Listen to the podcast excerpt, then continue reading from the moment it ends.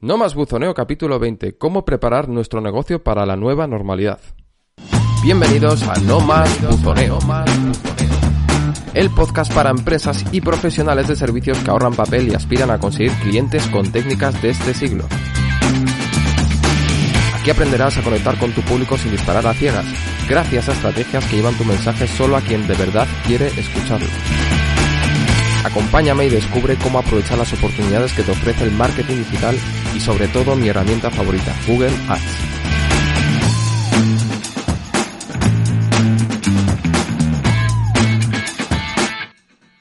Muy buenas amigo, amiga, ¿qué tal estás? Si aún no me conoces, me presento. Soy Juan Pablo, especialista en Google Ads para prestadores de servicios y la persona que hay detrás del micrófono en este podcast. Y si ya me conoces, pues aprovecho para darte las gracias por seguirme. Bueno, y como siempre te animo a que me hagas compañía durante los próximos 20 minutos, ya que me esforzaré para que aprendas algo nuevo que puedas aplicar en tu negocio. Pero antes, ¿qué te parece si nos tomamos un café virtual y nos contamos novedades?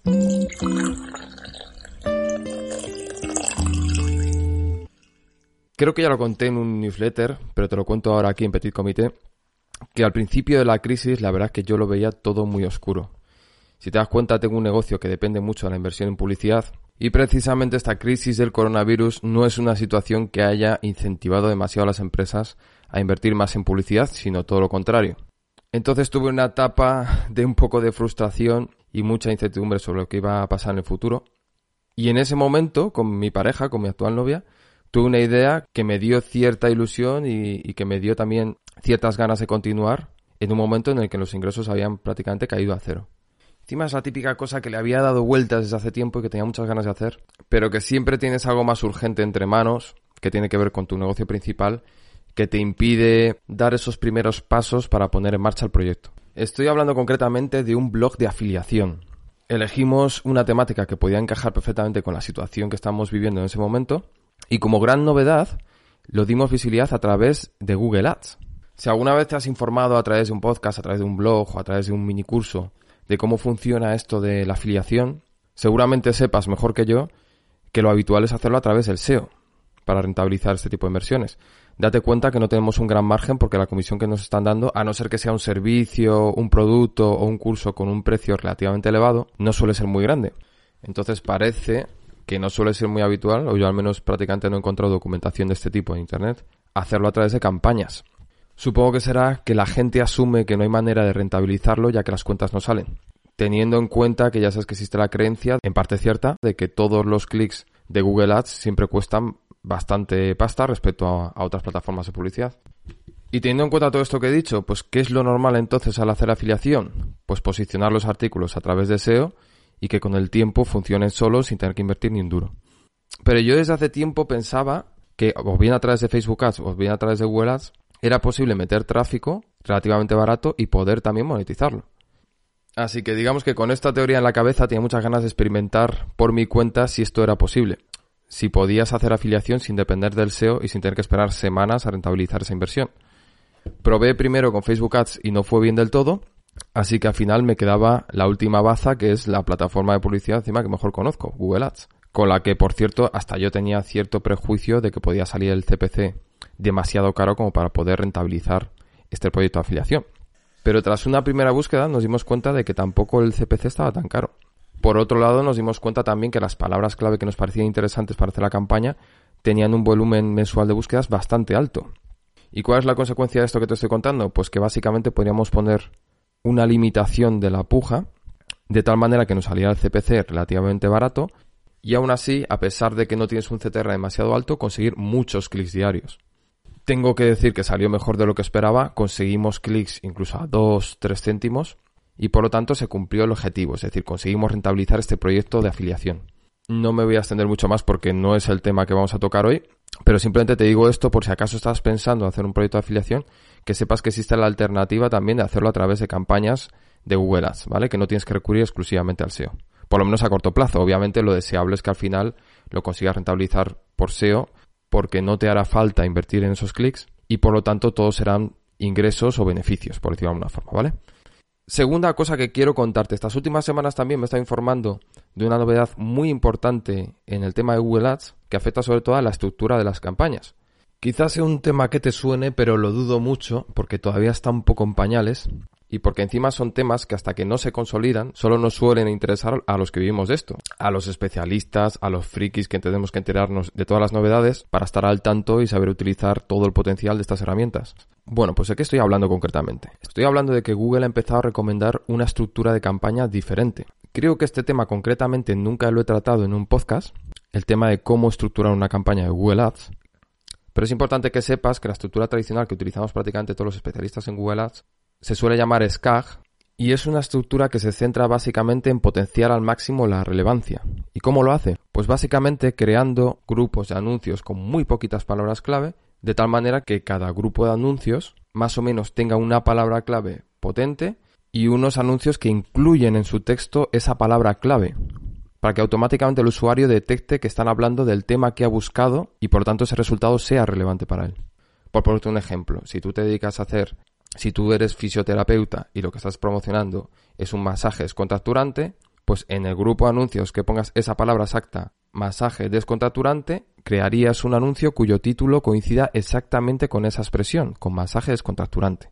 Insisto con el palabra, este tipo de estructura se llama SCAG, para que lo tengas en cuenta, y es lo que se ha venido haciendo durante todo este tiempo para estructurar las campañas.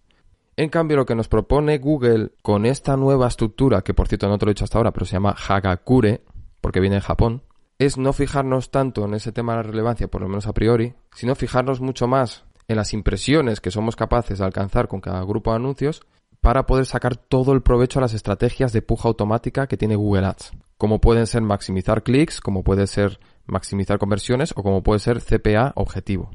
¿Qué es lo que pasa? Que este tipo de estrategias de puja automática funcionan mucho mejor cuanto más datos tienen, porque al fin y al cabo lo que están haciendo es tomar decisiones en base al histórico de datos, en base a los resultados que tu campaña ha generado previamente. Entonces, si con tus grupos de anuncios no estás llegando a un límite determinado de impresiones, el algoritmo de Google Ads no va a tener capacidad para optimizar de forma correcta. Entonces, con esta nueva técnica Hagakure, Google lo que te está diciendo es, eh, llega por lo menos a 3.000 impresiones con cada grupo de anuncios y yo podré hacer un mejor trabajo de cara a optimizarlo. Claro, la pega con este tipo de técnicas es que tendrás que juntar palabras clave para llegar a esas 3.000 impresiones que a lo mejor no tienen mucho que ver entre ellas. Y eso implica que los textos de tus anuncios podrán venir bien para cierta palabra clave, pero a lo mejor no se adaptan demasiado a la otra. Y por lo tanto estás perdiendo relevancia. Y perder relevancia también significa perder CTR, que es una cosa fundamental en el rendimiento de nuestras campañas. ¿Cuál es la alternativa para no perder esta relevancia y por lo tanto seguir manteniendo un CTR digno, por decirlo de alguna forma? Pues hay diferentes alternativas, ya las hablaremos más adelante en otro podcast, pero para que te vayan sonando, puedes hacerlo a través de una inserción dinámica de palabras clave o puedes hacerlo también a través de los personalizadores de anuncios. De tal forma que ese texto del anuncio, esos títulos del anuncio, se puedan formar de forma dinámica teniendo en cuenta las búsquedas que hace el usuario. Se puede seguir haciendo utilizando estrategias de puja manuales o utilizando a lo mejor estrategias de puja automáticas que no necesiten tantos datos para funcionar como puede ser maximizar clics y por lo tanto seguir utilizando la vieja técnica SCAG que te contaba antes. Pues sí, claro, se puede seguir haciendo y de hecho sigue funcionando a las mil maravillas si lo sabes hacer bien. Pero digamos que ahora hay dos caminos alternativos. Uno tradicional, que sigue funcionando a día de hoy perfectamente, y uno nuevo que es un poco que puede parecer a lo mejor un poco más sofisticado de inicio, más complejo a nivel técnico, pero que es verdad que tiene la ventaja, la gran ventaja de que es más fácil de gestionar, porque no tienes que hacer tantos grupos de anuncio para tus campañas, ¿vale? De todas formas, para mí también es muy nueva esta nueva forma de estructurar las campañas, así que cuando tenga datos propios, porque haya experimentado con ella y haya puesto en funcionamiento esta técnica en diferentes campañas, te podré hablar con más propiedad y, y si quieres extendemos este tema que es súper interesante, ¿vale? Estoy a puntito de terminar este café estratégico que me estoy tomando contigo, pero quiero contarte una última cosa más. Tiene relación con el anterior capítulo del podcast. Cuando te dije, acuérdate si me has seguido en el anterior capítulo, que esta época que estamos viviendo ahora mismo de desescalada, de vuelta a la normalidad, puede ser un periodo muy propicio para intentar otro tipo de campañas diferentes que no sean la típica campaña de venta. Y te hablé de la campaña para conseguir suscriptores, para generar suscriptores. Es decir, no tener como objetivo principal en nuestra campaña el hecho de que alguien te solicite tu servicio de forma directa, sino meterle en un embudo previo en el cual tú le vayas compartiendo contenidos para que al final le convenzas de cara a dar ese paso. Cuando lo anuncié en el anterior podcast, comprobé que ha suscitado cierto interés, porque una persona me contactó para conocer un poco más los detalles de este tipo de campaña. Así que he tomado la decisión de crear un servicio que tenga que ver con esto, ¿vale? De un servicio de creación de una nueva campaña para poder generar suscriptores. Todavía no la tengo publicada definitivamente, la compartiré con todos mis suscriptores de la newsletter y en cuanto pueda pues lo anunciaré también por aquí por si os interesa.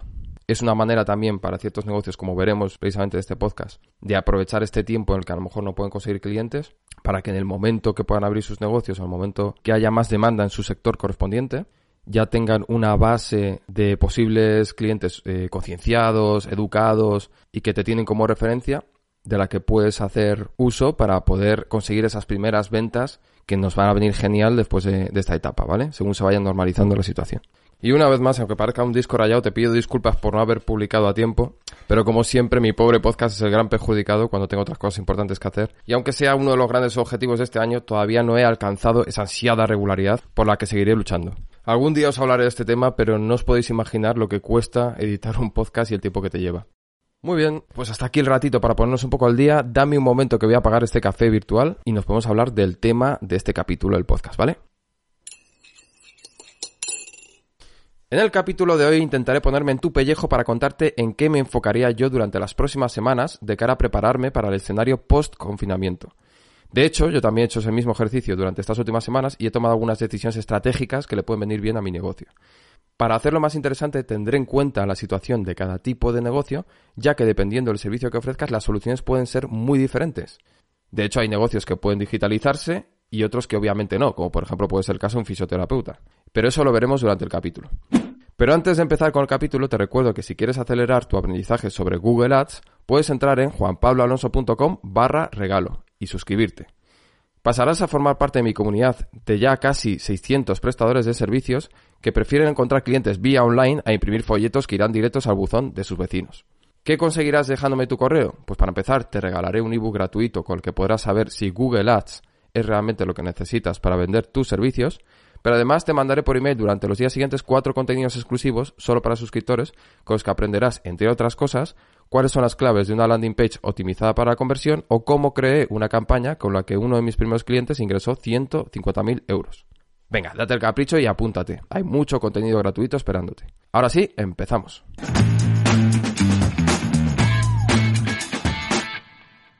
Si hay una ventaja que tenemos los negocios pequeños en estas épocas de crisis en las que hay que reinventarse, es nuestra capacidad de adaptación lo fácil que es mover recursos de una sección, por decirlo de alguna forma, de nuestro negocio a otra, sin tener que implicar a 40 departamentos diferentes, a todo tipo de intereses y personalidades. Y eso nos da una ventaja, precisamente, como decía, en una situación como la que estamos viviendo ahora. Obviamente, esta situación que estamos viviendo ha hecho que las prioridades en los consumidores y en las empresas hayan cambiado. Y tenemos que hacer uso precisamente de esa capacidad de la que acabamos de hablar para no quedarnos atrás, para intentar adaptarnos, para intentar dar con la clave que nos haga recuperar la senda de la rentabilidad que podemos haber perdido durante este periodo. Un estudio de Ipsos, una multinacional de investigación de mercado muy conocida a nivel mundial, confirma lo que nos podría decir el sentido común, el consumidor post-coronavirus priorizará el ahorro y estará más digitalizado. Y este dato es importantísimo que lo tengamos en cuenta de cara a diseñar la estrategia futura durante estas próximas semanas o estos próximos meses. Es buen momento para formarse, es buen momento para mejorar procesos, para renovar tu página web, pero también hay que tomar decisiones después de acumular todo ese conocimiento y diseñar nuevas estrategias que nos hagan conectar con las prioridades de nuestro público, teniendo en cuenta, como acabamos de decir, que estas han cambiado. Durante este podcast te voy a dar mi opinión sobre en qué deberías enfocarte estas próximas semanas para adaptarte a los nuevos tiempos teniendo en cuenta el tipo de servicio que estás prestando. Para hacerlo más fácil lo dividiremos en tres categorías. Servicios que se pueden prestar online, servicios que ya se están prestando online y servicios que no se pueden prestar online de ninguna forma, ¿vale? Que puedes pensar a lo mejor que es más difícil eh, crear una estrategia en este tipo de servicios, pero también, como veremos, se pueden hacer cosas. No esperes que te vaya a dar un manual infalible para salir de esta situación con éxito, pero sí algunas ideas que creo que te pueden ayudar bastante. Venga, pues empezamos. Empresas con servicios que se pueden prestar online. Estamos hablando de profesiones relacionadas con el conocimiento, como psicólogos, coaches, abogados, asesores. En este caso es un momento único para dar un paso definitivo de cara a digitalizar vuestro servicio. Y no estoy hablando de que cambiéis el servicio presencial por un servicio online. Se puede mantener perfectamente el servicio presencial, no tiene por qué desaparecer. Así que de lo que estamos hablando es de ampliar vuestro alcance. Si antes solo podías llegar a tu zona de influencia, si estás en una capital de provincia, si estás en un pueblo, lo que sea, ofreciendo tu servicio online, obviamente multiplicas tu alcance de forma exponencial, porque puedes llegar prácticamente a cualquier rincón de la geografía, ¿vale?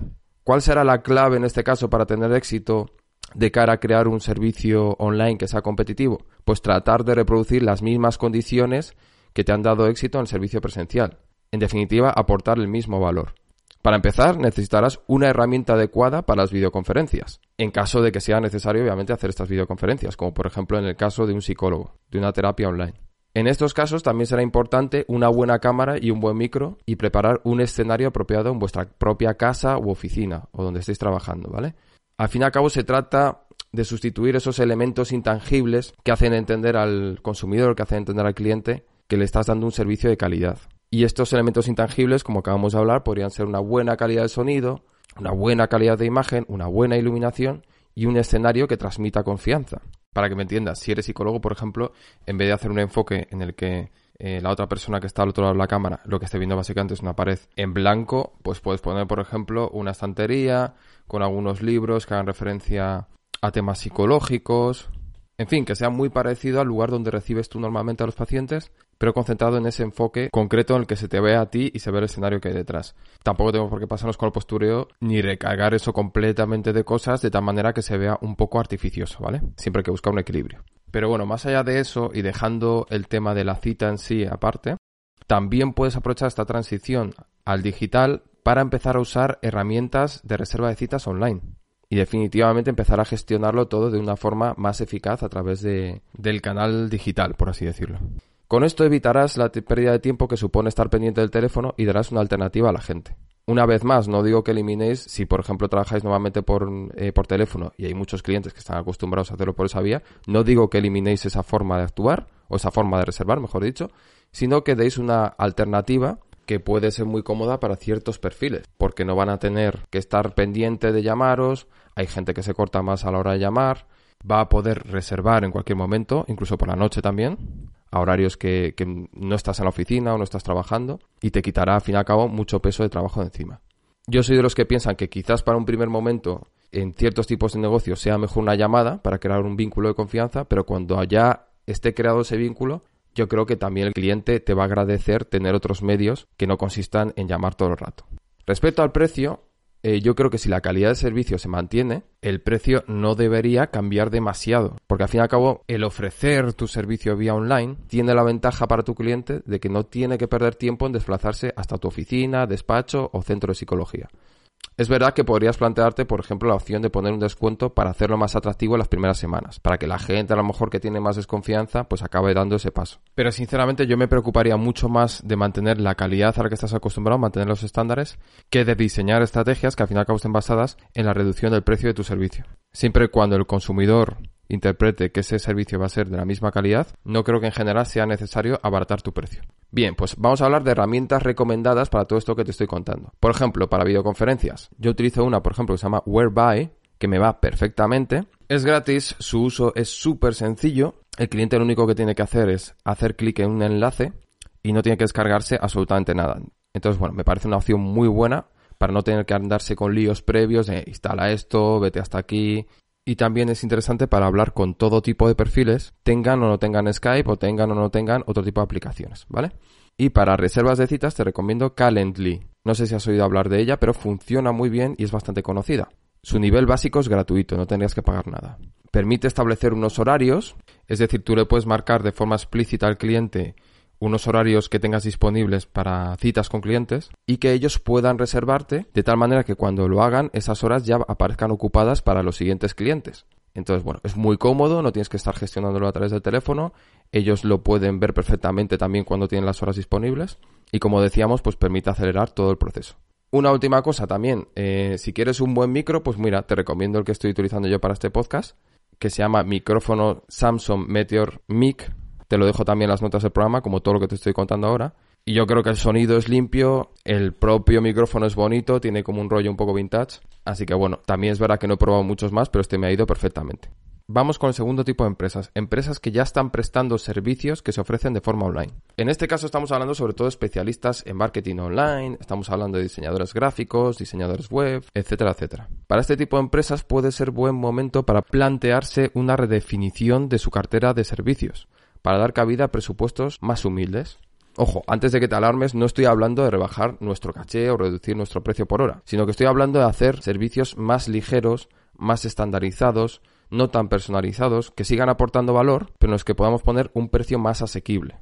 Por supuesto, puedes ir manteniendo intactos tus servicios más premium, porque en ningún caso queremos sustituirlo por estos nuevos servicios de los que te estoy hablando. Simplemente queremos dar salida a esas empresas o a esas familias, si te diriges a particulares, que tienen un presupuesto más limitado y que van a mirar al dedillo cada uno de los céntimos de euro que se vayan a gastar. También es verdad que estamos hablando de generalidades. Es decir, obviamente dependerá también de tu público objetivo. Si te diriges a empresas que precisamente lo que buscan es innovar, reinventarse en este tipo de situaciones o empresas de lujo, pues seguramente esta estrategia que te estoy contando no tenga tanto sentido.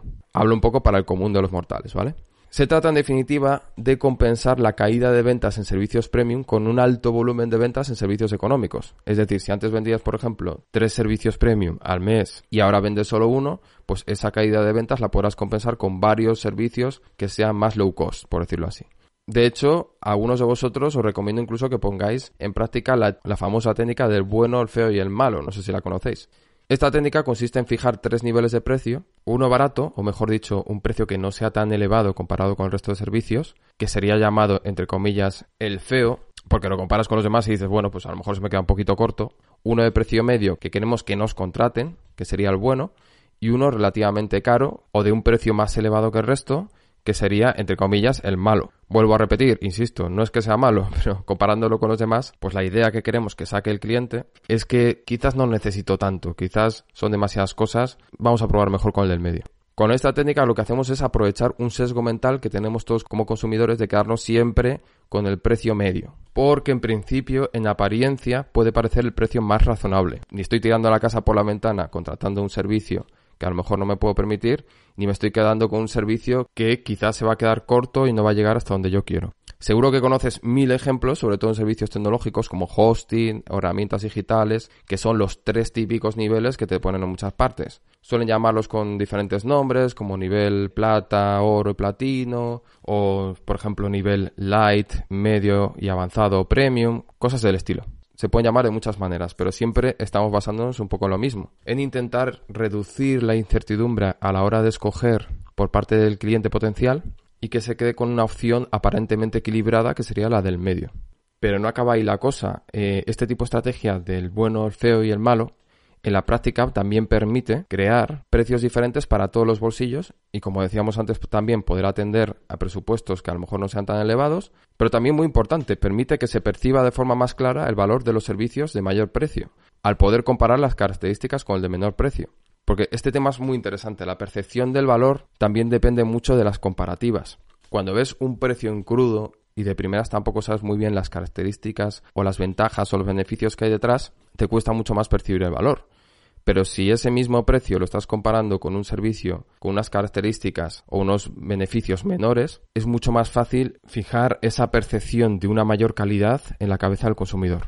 Con esta técnica, al final estamos autojustificando un mayor precio de los servicios de los niveles premium. Vamos a poner un ejemplo de todo esto. Por ejemplo, un diseñador web que crea tres niveles de precios. Un servicio de diseño web express, uno de web profesional y uno de web premium. Para que entiendas bien de lo que estamos hablando, este diseñador antes tenía simplemente un servicio de web profesional y lo que haría sería añadir el de Web Express, en el que, por ejemplo, no permite hacer cambios al cliente después de presentar el diseño, como sí que permitiría en el nivel central del servicio, que sería el de diseño de web profesional, y uno premium, que incluye más secciones de la página web y que incluye además un extra de un mes de mantenimiento. Yo creo que esto se entiende, ¿no? Bueno, pues vamos con el último tipo de empresas que son empresas con servicios que no se pueden prestar online. Este a priori obviamente es el caso más complicado, los que más pueden sufrir durante este periodo. Hablamos de actividades que siguen siendo necesarias y que se irán recuperando poco a poco. No van a desaparecer, pero durante esta temporada pues la gente le va a costar más confiar este tipo de negocios que antes de que pasara todo esto. Un ejemplo que se me ocurre para que entiendas de qué estamos hablando sería, por ejemplo, el de tatuador. Bien, ¿y qué podemos hacer en estos casos entonces? Pues para empezar tenemos que analizar a nuestros clientes por separado, dividiéndolos en dos grupos. Los que ni se plantean consumir este servicio por el momento, porque necesitan tener claro que todo está controlado, que hay un nivel mínimo de seguridad, etcétera, etcétera. Y los que quieren o necesitan por algún motivo urgente consumir ya tu servicio. Bueno, pues para los segundos te aconsejo sobre todo que seas muy transparente con las medidas que has tomado de cara a hacer seguro tu servicio. Que lo anuncies por todos los canales que tengas, que pongas la información absolutamente clara en tus páginas de venta, que lo anuncies a través de redes sociales, incluso si tienes una lista de suscriptores maja, que tienes varias personas que están pendientes de los emails que le vas enviando, pues también anunciarlo, por supuesto, por esa vía. Se trata de que te vean activo, que te vean comprometido, tomando las medidas que hay que tomar para crear un espacio de trabajo que sea seguro para ellos. Porque más allá de la calidad de tu servicio, es verdad que ahora un elemento importantísimo a la hora de decidir si escoger un prestador de servicios u otro va a ser el tema, por supuesto, de la seguridad sanitaria. Todos estamos un poco traumatizados con lo que hemos pasado y no nos vamos a lanzar al primer sitio que veamos. Vamos a tener muy en cuenta este tipo de medidas, ¿vale? Entonces, bueno, te recomiendo este tipo de transparencia, sobre todo para clientes que puedas conseguir ahora, para corto plazo, pero podemos hacer también otro tipo de cosas para medio o largo plazo. Y para ese medio o largo plazo vamos a centrarnos ya en el primer tipo de clientes que te dije antes. Es decir, los que todavía no se atreven a dar el paso, necesitan más tiempo, necesitan más confianza y a lo mejor lo que están es una etapa de investigación de cómo solucionar de forma alternativa su problema o de qué cosas tener en cuenta para ir avanzando en el proceso. Bien, ¿y qué estrategia llevamos entonces a cabo con este tipo de perfiles? En el capítulo anterior ya te estuve hablando de una estrategia que considero muy interesante para este periodo en el que puede ser un poco complicado conseguir clientes a corto plazo, como son las campañas para conseguir leads o para conseguir suscriptores, que lo que buscan no es una venta directa, sino meter al posible cliente en un embudo, normalmente utilizando técnicas de email marketing, que le lleve a entender mejor tu enfoque, que le haga apreciar un poco tu trayectoria profesional, que le haga visualizar bien los beneficios que le puedes ofrecer a través de tus servicios. Y eso se hace con tiempo. No es tan fácil meter en la cabeza de tu cliente potencial toda esta información en una sola landing page. La diferencia en este tipo de campañas es que no vamos a atacar a perfiles que ya tengan claro que quieren consumir un determinado servicio, sino que vamos a buscar a esas personas que todavía están en una etapa de investigación y que, como acabamos de decir hace un momento, se hacen preguntas sobre su problema, sobre las posibles soluciones, pero que todavía no han alcanzado el nivel de conocimiento suficiente como para decidir consumir un servicio como el que estás ofreciendo, ¿vale? Entonces digamos que estas técnicas lo que hacen es acompañar de la mano a esa persona para que vaya aprendiendo cuáles son las soluciones a su problema, para que entienda también en muchas ocasiones mejor su problema y que saque la conclusión que tú quieres que saque, que eso se puede resolver, ese problema que tiene, esa necesidad, a través de lo que tú estás ofreciendo, ¿vale?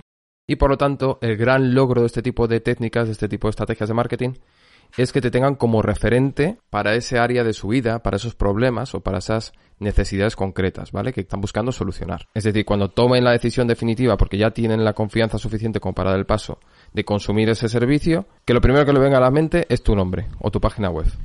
Venga, para no hacer más farragosa esta parte del podcast, que estamos hablando de muchos tecnicismos y a lo mejor es difícil de imaginar, ¿Qué te parece si ponemos un ejemplo con el tatuador del que hablábamos antes? Seguramente ahora mismo los salones de tatuajes estarán comprobando que hay dos perfiles de clientes bastante definidos. Habrá gente valiente que no le importe tanto la situación y que pueda consumir este servicio en estos momentos, pero habrá otra mucha gente que ha pospuesto hacerse un tatuaje, pues porque todavía no confía. De hecho, como te puedes imaginar, es un sector en el que es especialmente sensible este tema. Siempre piensas en las agujas, en las condiciones de salubridad, en posibles infecciones, entonces te puedes imaginar en esta situación la paranoia que puede generar en ciertas personas. Por lo tanto, ¿qué podría hacer un salón de tatuaje para este tipo de perfiles? Pues aparte de reforzar todo el mensaje de que se está siendo especialmente escrupuloso para asegurar que el servicio se realizará con la máxima exigencia de higiene y seguridad sanitaria, este tipo de salones de tatuajes lo que podrían hacer también son contenidos atractivos para esas personas que todavía no quieren dar el paso y que están posponiendo esa decisión. Por ponerte un ejemplo, podrían hacer un contenido como un ebook gratuito, un vídeo, lo que quieras, en el que hablaran de 20 ideas inspiradoras para decidir eh, tu próximo tatuaje y pusieran ejemplos de distintos tipos de tatuajes, con distintos colores, con distintos patrones que se pueden hacer, de cara a que esa persona vaya tomando su decisión también de cuál es el próximo tatuaje que se quiere hacer. Esto solo es un ejemplo de todos los contenidos que podrías ir enviándole. Podría ser, por ejemplo, el contenido inicial y luego ir hablando de muchas más cosas de cuáles son los colores que te pueden convenir según el tipo de piel que tengas, de las últimas tendencias, por ejemplo, en el mundo de los tatuajes, lo que se te ocurra, lo que creas que puede ser interesante para una persona que puede llegar a consumir tu servicio. Venga, pues estamos a punto de acabar ya con este podcast, pero te quiero contar una última cosa que me parece interesante. Si en tu caso ves muchos nubarrones en el horizonte y no te convence ninguna de las estrategias que te he contado hasta ahora, otra posibilidad también para estar ingresando durante estos meses, hasta que vuelvas a ingresar directamente por prestar tu servicio, puede ser mostrar tus conocimientos a través de una academia online cada día hay más eh, tecnología que te permite hacer esto de forma relativamente sencilla. Hay mucha gente también que se dedica a enseñarte cómo es este proceso y aunque hace años a lo mejor podía parecer algo muy costoso, hoy en día tampoco lo es tanto. Obviamente no es simplemente sacar un curso, poner cuatro cosas y empezar a cobrar. Necesitas una estrategia de lanzamiento, necesitas hacer cursos que conecten realmente con las necesidades de la gente que, a las que les puede interesar y obviamente te estarías dirigiendo a un público diferente de tu público habitual. Porque te estarías dirigiendo a iguales, por decirlo de alguna manera. A gente que quiere ser como tú, que quiere ejercer la misma profesión que tú. Entonces probablemente tendrías que orientarlo de tal manera que no lo pongas en la misma página web en la que estás ofreciendo tus servicios, sino hacer una web alternativa. Quizás esta solución es la que más extraña te puede parecer de primeras, pero bueno, yo quería dejarte la idea ahí para que también la contemples como posibilidad, ¿vale? Bueno, pues hasta aquí el podcast hoy. Muchísimas gracias por dedicarme un rato mientras paseas, vas en bici o en patines. Solo me queda hacerte una última recomendación. Si te cuesta conseguir contactos y necesitas clientes ya, me encantaría poder ayudarte. Cada mes colaboro con cuatro nuevos profesionales de servicios para lanzarlos a lo alto del buscador de Google, promocionar su servicio estrella y crear un sistema que genere clientes cada mes. Y de hecho, algunos de mis primeros clientes ya llevan más de tres años aprovechándose de la campaña que construimos juntos. Y te puedo asegurar que han transformado su proyecto en algo sostenible, en algo duradero, en algo que le genera clientes todos los meses. Así que si estás interesado o interesada, entra en juanpabloanuso.com barra servicios para informarte mejor. Solo me queda decirte que no te olvides de suscribirte para no perderte los próximos capítulos. Nada más, un abrazo y que tengas una feliz semana. Hasta luego.